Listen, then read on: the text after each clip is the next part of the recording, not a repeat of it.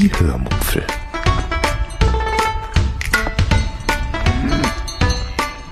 Aus dem Tagebuch einer Allgäuerin.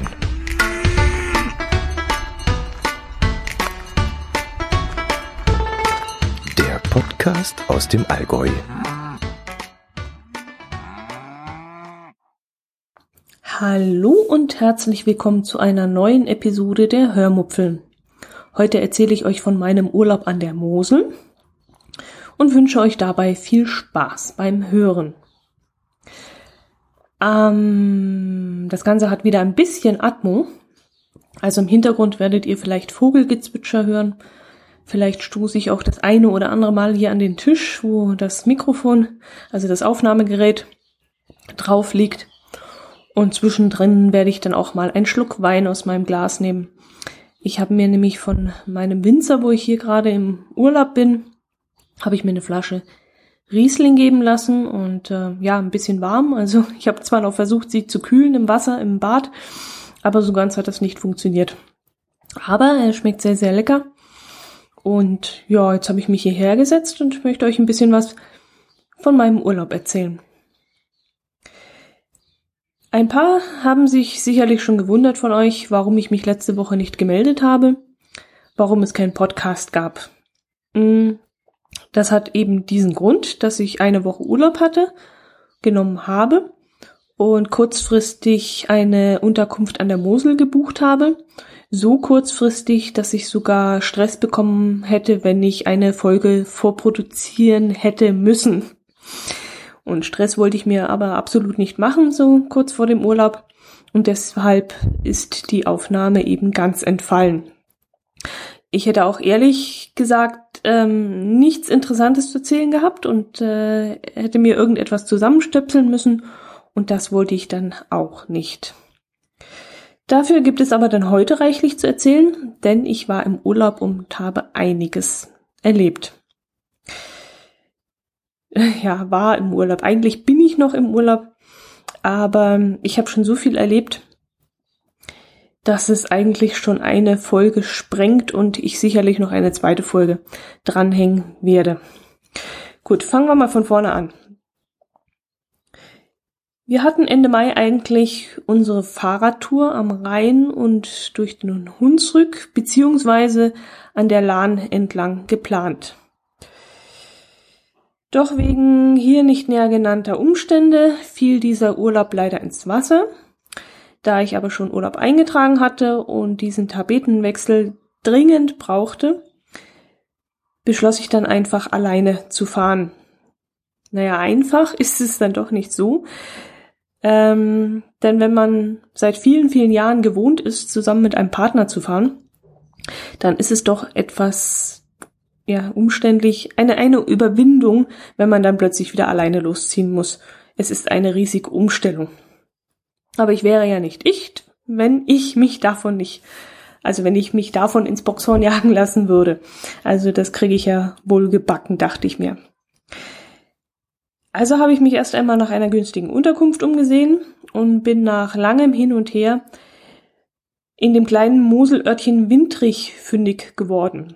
Dieser Ort liegt circa, mh, hm, lasst es 15 Kilometer sein. Ja, 15 Kilometer würde ich jetzt mal schätzen, von Bernkastel-Kues entfernt.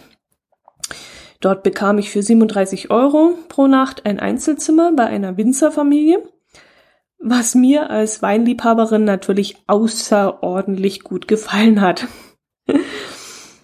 Ach so, vielleicht sollte ich noch kurz erzählen, warum ich an die Mosel gefahren bin. Aus zwei Gründen eigentlich. Erstens bin ich Weintrinkerin und mein Weinlager war leer. Und weil ich am liebsten Moselwein trinke und davon am liebsten einen Riesling, war dann auch die Mosel mein erklärtes Ziel. Und in der Nähe von Bernkastel-Kues wollte ich unbedingt, weil wir letztes oder vorletztes Jahr dort im Restaurant Gracher Tor sehr, sehr, sehr gut gegessen hatten und ich dort unbedingt wieder einmal hin wollte. Die 15 Kilometer von Windrich nach Bernkastel-Kues waren für mich also kein Hindernis. Und ich dachte mir, dass diese 15 Kilometer auch locker mit dem Fahrrad zu erreichen sein würden. Also habe ich mich im Vorfeld auch gleich mal nach einem Fahrradverleih umgesehen und durfte dann erfreut feststellen, dass meine Vermieter sogar Fahrräder verleihen würden. Und das war dann mal so richtig genial. Da brauchte ich eigentlich nur aus der Haustür raustreten und konnte das Auto stehen lassen, musste also nicht mit dem Auto erstmal irgendwo hinfahren, sondern konnte gleich von der Haustür aus losradeln. Ja, alleine sein ist ja schon schwierig. alleine als Frau schon zweimal. Aber zu Fuß ist es, so doof es klingt, noch schwieriger. Man wird dann ständig beobachtet oder man glaubt beobachtet zu werden. Und man könnte eigentlich schwören, man sieht geradezu in den fremden Gesichtern das Mitleid und die Gedanken, die sich da jetzt äh, erspinnen, die sie, die Leute sich da machen, warum ich jetzt so als arme Frau denn alleine unterwegs sei. Hat denn diese arme Frau denn niemande, niemanden? Ist sie denn so ganz allein? Ist sie denn überhaupt überlebensfähig so ganz allein? Gut, wenn man aber ein Fahrrad dabei hat, scheint man plötzlich nicht mehr ganz so allein zu sein. Also ein Fahrrad scheint so eine Art Männerersatz äh, zu sein oder als solches durchzugehen. Und ganz im Gegenteil, man wird sogar freundlich angesprochen, wo man ähm, denn heute noch hin will. Ähm, also man wird nicht dabei nicht angemacht, sondern wirklich nur ganz höflich angesprochen, wo man denn noch hin will. Es wird einem auch äh, ganz uneigennützig irgendwelche Hilfe angeboten. Das habe ich zum Beispiel erlebt, als mein Fahrradschloss mal geklemmt hat oder zwei Fahrräder sich in einem Fahrradständer verkeilt hatten. Äh, dann hat man mir geholfen und ganz uneigennütz und sehr spontan. Und wenn man zu zweit ist, passiert einem das nicht so oft, aber alleine als Frau mit Fahrrad hm, kann man solche Erlebnisse dann schon haben. Oder wenn ich mal irgendwo an einer Abzweigung gestanden habe und gegrübelt habe, wo ich jetzt weiterfahre, dann war schnell jemand bei der Sache und hat gefragt, ob er helfen kann. Ja, lange Rede, kurzer Sinn. Was ich damit eigentlich sagen will, ist, dass so ein Fahrrad ähm, eine ganz nette Sache ist, wo man sich festhalten kann, wenn man alleine unterwegs ist. Hm, Unterkunft, Fahrradverleih, ja, was noch? Wintrig, Wintrig, dieser Ort hier, richtet übrigens alle fünf Jahre Passions, nee, Passions, Passion, wie spricht man das aus? Passionsspiele, Passionsspiele, Passionsspiele, ja, Passionsspiele aus. Und dieses Jahr war es wieder soweit. Und wenn man Pech hat, bekommt man nämlich zu dieser Zeit kein freies Zimmer.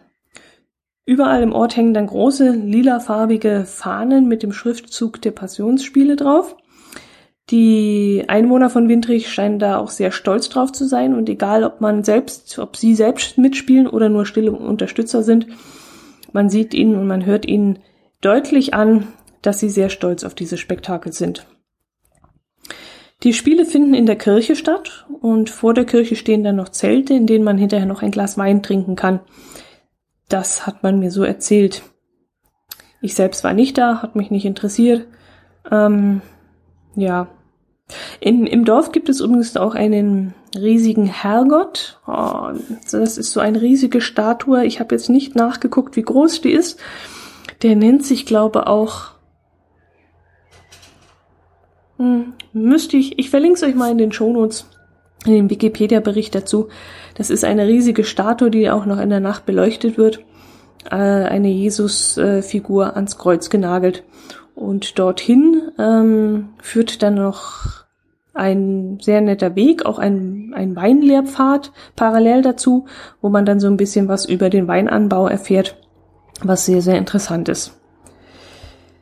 Ah, ich überschlage mich aber schon wieder, merke ich gerade, denn ich habe das Wichtigste eigentlich vergessen zu erzählen. Von der Geierlei. Ach ja, Mist, das hätte ich euch ja eigentlich tun, äh, erzählen sollen. Soll ich das noch tun? Ja, das sollte ich tun. War ja auch ziemlich interessant. Also noch einmal zurück zum Ausgangspunkt. Tut mir jetzt leid, dass ich es so durcheinander erzähle, aber ich sehe gerade, ich habe mir äh, die Stichpunkte hier völlig durcheinander aufgeschrieben. Naja, fange ich nochmal wieder zurück zum Ausgangspunkt. Ähm, auf dem Weg vom Allgäu an die Mosel habe ich nämlich noch einen kleinen Abstecher in den Hunsrück gemacht. Dort gibt es in dem kleinen Dörfchen Mörsdorf das müsst ihr echt nicht kennen. Da gibt es nichts, außer eben eine Brücke, eben diese Geierlei-Brücke. Und diese Brücke ist eine 360 Meter lange Fußgängerhängebrücke, die die Ortsgemeinden Mörsdorf und Soesberg miteinander verbinden. Neben dieser Brücke scheint es dort keine anderen Sehenswürdigkeiten zu geben. Und auch sonst scheint es im ganzen Hunsrück nichts zu geben. Ja gut, man soll dort gut wandern können, habe ich gelesen. Das kann sein, das kann ich jetzt nicht beurteilen. Aber ohne den Hunsrückern zu nahe treten zu wollen, ähm, nach meinem Besuch im Hunsrück habe ich meine ins nächste Jahr verschobene Fahrradtour kurzerhand vom Hunsrück an die Lahn verschoben.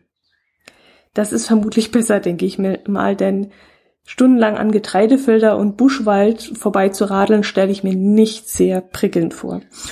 Und deswegen werden wir, wenn wir dann nächstes Jahr fahren können, ich hoffe es doch so, dass wir dann lieber an die Lahn fahren. Gut, zurück zur Brücke. Die Geierlei, die wollte ich schon immer mal anschauen. Äh, vor allem letztes Jahr, als ich auf Potsdok war. Da waren wir ja auch in der Nähe. Äh, es hat sich dann aber leider nicht ergeben, was aber in diesem Moment auch nicht schlimm war. Aber dieses Mal war klar für mich, dass ich diesen kleinen Abstecher unbedingt machen würde und auf dem Hinweg dort unbedingt stoppen möchte. Schon circa 1,5 hm, Kilometer vor Mörsdorf steht dann auch ein riesiges Schild, ein Parkleitsystem-Schild. Und dort stehen alle Parkplätze drauf, die man für den Besuch der Brücke ansteuern kann. Ich fand das anfangs ziemlich übertrieben. So viele Parkplätze mitten in der Pampa wegen so einer komischen Brücke, das konnte ich mir so gar nicht erklären. Ich sollte mich aber eines Besseren belehren lassen, denn als ich da hinkam, in diesen Ort Mörsdorf, fand ich zwar schon auf dem zweiten Parkplatz reichlich Parkmöglichkeiten, aber das war so um halb zwölf rum, würde ich jetzt mal sagen. Und zwei Stunden später, als ich wieder zum Auto zurückkam, sah das Ganze nämlich schon ganz, ganz anders aus. Also an einem Samstag um zwei Uhr, bewölkter Himmel, noch nicht mal schönes Wetter, bewölkter Himmel, war da echt die Hölle los. Und das Ende Mai. Ich möchte echt nicht wissen, wie das in der Ferienzeit aussieht. Die Brücke selbst ist ganz ungelogen echt cool. Das kann man gar nicht anders sagen. Okay, ich kenne jetzt keine andere Brücke, die ich damit jetzt vergleichen könnte. Also auf der Highline 179 bei Reute, da war ich noch nicht. Und auch sonst war ich auf keiner anderen vergleichbaren Brücke dieser Art. Deshalb war bei mir schon mal sowas wie eine Grundbegeisterung vorhanden. Also ich habe schon staunend dagestanden und fand das schon mal sehr beeindruckend. So störten mich dann auch die anderen circa 150 bis 200 Menschen nicht, die auf beiden Seiten der Brücke und darauf herummuselten. Übrigens ein ganz bunt gemischtes Völkchen war das. Viele ältere Leute, ja, die teilweise auch nicht ganz trittsicher waren und sich da über diese Brücke hangelten. Aber auch Leute in meinem Alter, allerdings in Vollwanderausrüstung, also wirklich mit hochhackigen Wanderschuhen und Stöcken und äh, ja, richtigen Koffern auf dem Rücken. Also vielleicht waren die auf einem fernen Wanderweg unterwegs, das weiß ich nicht. Sie sahen jedenfalls danach aus. Es waren viele Holländer unterwegs, viele Amerikaner. Also wirklich sehr gemischt, im wahrsten, bunt gemischt, im wahrsten Sinne des Wortes.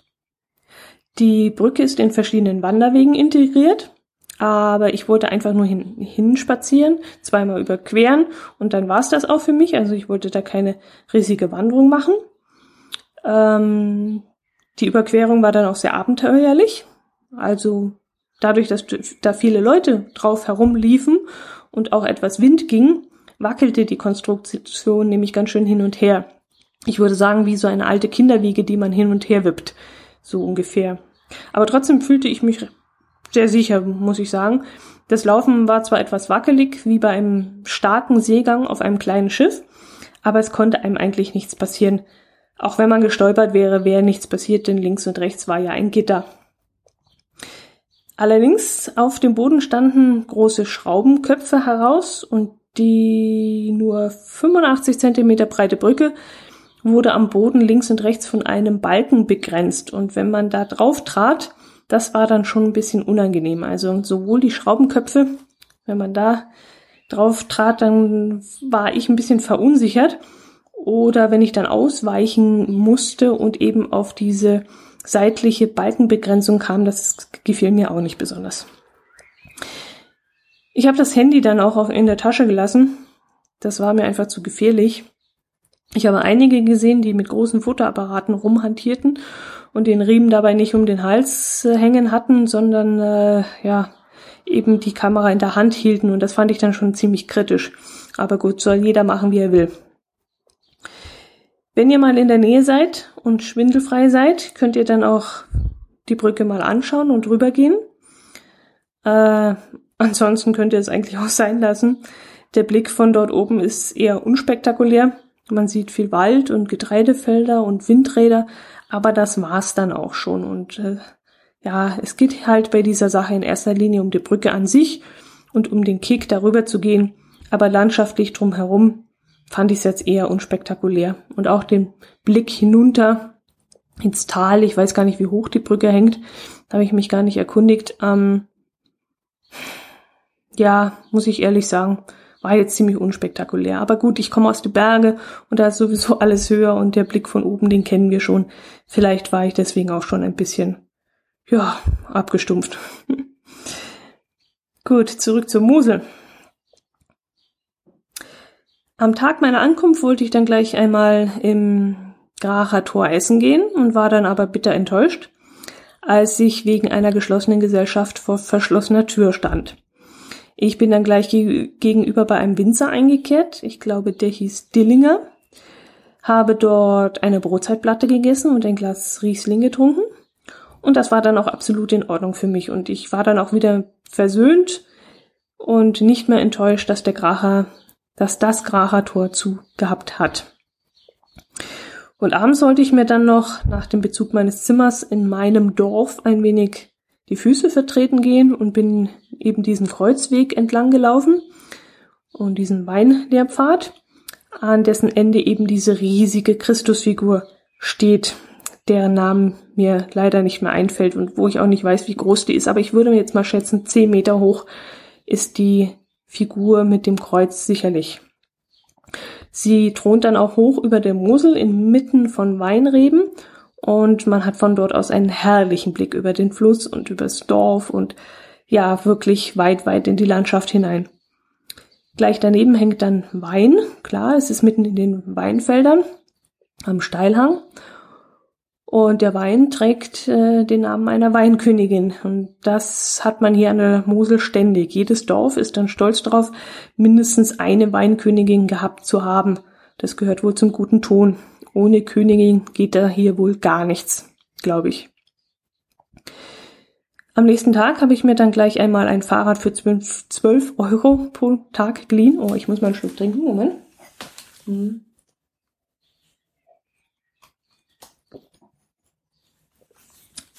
Mag ich sonst gar nicht im Podcast trinken. Aber ich merke, hm, wie der Mund wieder trocken wird. Jo, ich habe ein Fahrrad für 12 Euro pro Tag geliehen und bin damit weiter äh, losgestrampelt. Mm, das Fahrrad war ein Siebengang mit Rücktrittbremse und an das muss ich, musste ich mich erst einmal gewöhnen. Gleich an der ersten Kurve wäre ich dann auch beinahe unfreiwillig abgestiegen, weil ich nämlich so langsam nach links abbiegen wollte. Und äh, weil dann ein Auto kam und ich nach dem Auto gleich wieder Gas geben wollte, bevor das nächste anrollte, wollte ich dann so eine Viertelumdrehung nach hinten drehen, um, ja, um eben die Pedale in die richtige Position zu bringen. Und drehte diese Viertelumdrehung nach hinten im Leerlauf, im vermeintlichen Leerlauf, wie ich das von meinem Fahrrad gewöhnt bin. Und ja, eben, da war kein Leerlauf, da war eine kräftige Bremswirkung. Und das in einer Kurve und da hätte es mich beinahe hingeschmissen. Aber sowas passiert einem nur einmal, beim nächsten Mal war ich schlauer und ab da ging es dann ganz gut einmal geschnallt und schon kann man Fahrrad fahren. Die Wege waren dann auch alle flach, ab und zu mal eine kurze Steigung, die aber mit dem Siebengang sehr gut zu meistern war. Ich wollte an diesem Tag dann bis nach Traben-Trabach fahren, schaffte das aber nicht ganz. Irgendwann in einem Dörfchen namens Erden hieß das, glaube ich, oder Enden, nee, Erden, verlor ich dann plötzlich die Lust und dann machte ich auch wieder kehrt. Es war ziemlich heiß an dem Tag. Und bis dahin war ich ungefähr 27 Kilometer gefahren und das musste ich ja dann auch wieder zurückstrampeln. Und so schenkte ich mir dann die zusätzlichen weiteren zwölf Kilometer nach Traben-Trabach, die ich da eben noch vor mir gehabt hätte und verschob dann den Ausflug dorthin auf den nächsten Tag. Dafür stoppte ich dann lieber an dem einen oder anderen hübschen Fleckchen an der Mosel. Da gibt es wirklich ganz viele schöne Orte dazwischen, direkt an der Mosel und da kann man dann auf einen der vielen, vielen Bänke einfach mal Rast einlegen. Und äh, ich hatte was zu trinken dabei und habe dann auch in Bad Kastelkues ausgiebig zu Mittag gegessen. Dieses Mal hatte dann auch endlich das Gracher Tor geöffnet, so dass ich dort einkehren und die legendäre Blutwurst-Lasagne essen konnte. ja, ihr habt richtig gehört. Da gibt es Blutwurst-Lasagne. Doch es ist echt halb so wild, wie es klingt. Man muss jetzt wirklich keine fettige, blutgetränkte Nudelpampe vorstellen. Ähm, es ist im Grunde eine ganz normale Lasagne, die vor allem mit viel Sauerkraut gefüllt ist und die nur mit einer sehr dünnen Scheibe Blutwurst noch ähm, ja, geschmückt, kann man nicht sagen. Also sie enthält noch eine sehr dünne Scheibe Blutwurst. Und die schmeckt man dann auch nur ganz dezent, aber wirklich sehr, sehr lecker. Danach habe ich mir dann noch einen Mozart-Eisteller gegönnt. Aber das war dann fast zu viel und ich wäre beinahe geplatzt, so voll war ich dann. Ähm, der Mozart-Eisteller, der besteht aus drei Kugeln Eis, große Kugeln, mit Marzipansoße und Likör und einer Marzipankugel von der Firma ähm, Reber. Genau. Beinahe wäre mir der Name nicht mehr eingefallen, weil waren wir ja erst in Bad Reichenhall, Bad Reichenhall, wo es ja diesen Reber gibt und wo wir kräftig eingekauft haben. Ja, mit diesem Eisbecher wird dann auch immer eine Spieluhr an den Tisch getragen, die ein Stück von Mozart vorspielt. Und ich wusste das und war deshalb darauf vorbereitet und ich dachte mir, was soll's, den Spaß gönn ich mir. Und wenn schon auffallen, dann auffallen mit Pauken und Trompeten. und in diesem Fall war es dann auch so, also da haben dann alle zusätzlich noch, also es reicht ja nicht Alleinreisende ständig anzugaffen, aber ähm, wenn dann auch noch die Spieluhr auf den Tisch gestellt wird, dann war ich der ganzen Blicke sicher. Die beiden Fahrradtouren haben mir dann wirklich richtig viel Spaß gemacht und ähm, ich kann mir wirklich gut vorstellen, dass äh, ein Radurlaub an der Mosel, an diesem berühmten Moselradweg entlang, sehr, sehr, sehr schön ist. Gerade um diese Jahreszeit jetzt, da ist die Mosel noch nicht so überlaufen wie im Sommer. Und bei dem herrlichen Wetter, das ich jetzt erwischt habe, also das stelle ich mir schon richtig super vor. Allerdings kenne ich ja jetzt schon so viele Abschnitte der Mosel, dass es für mich eigentlich keinen Sinn mehr ergeben würde, die Fahrradtour an der Mosel entlang zu machen.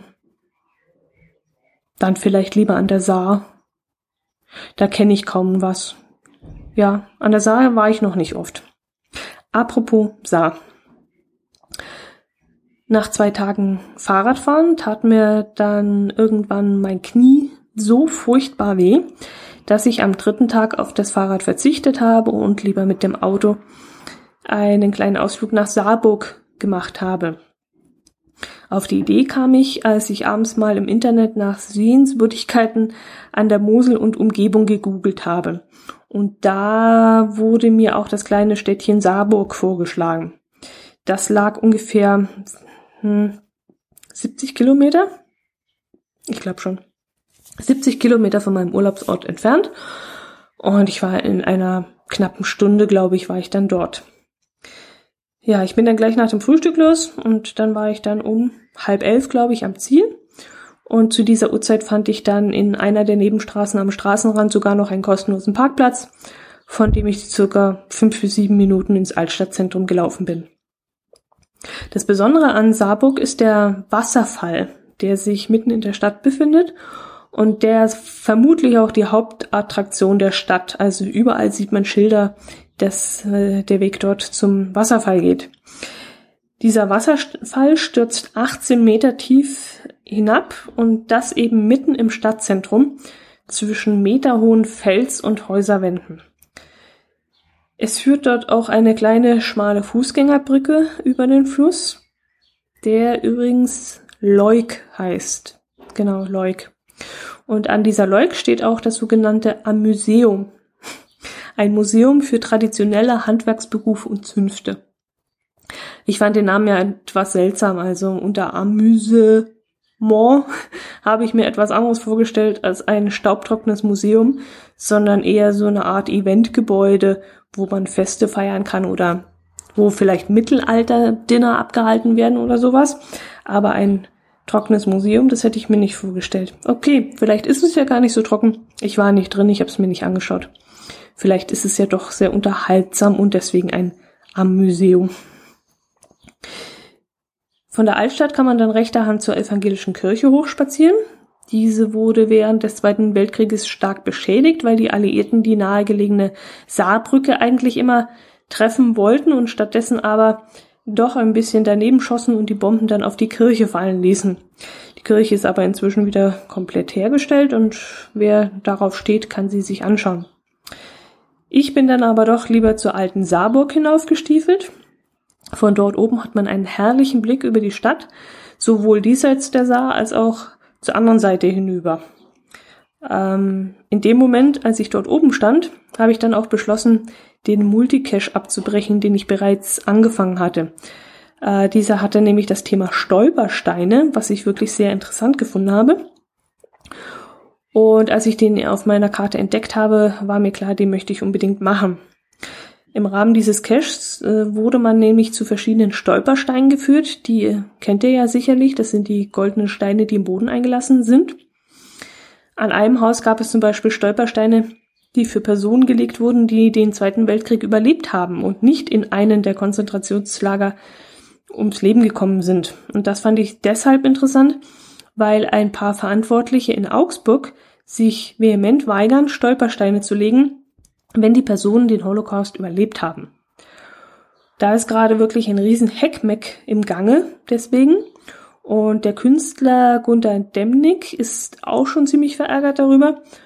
Ähm, ja, ich habe mir darüber ehrlich gesagt noch keine Meinung gebildet. Spontan würde ich jetzt mal sagen, es sollten nur Stolpersteine Steine für die verlegt werden, die den Holocaust eben nicht überlebt haben, weil sonst würde ich mal sagen, ist, ja, gibt es da einfach kein Ende.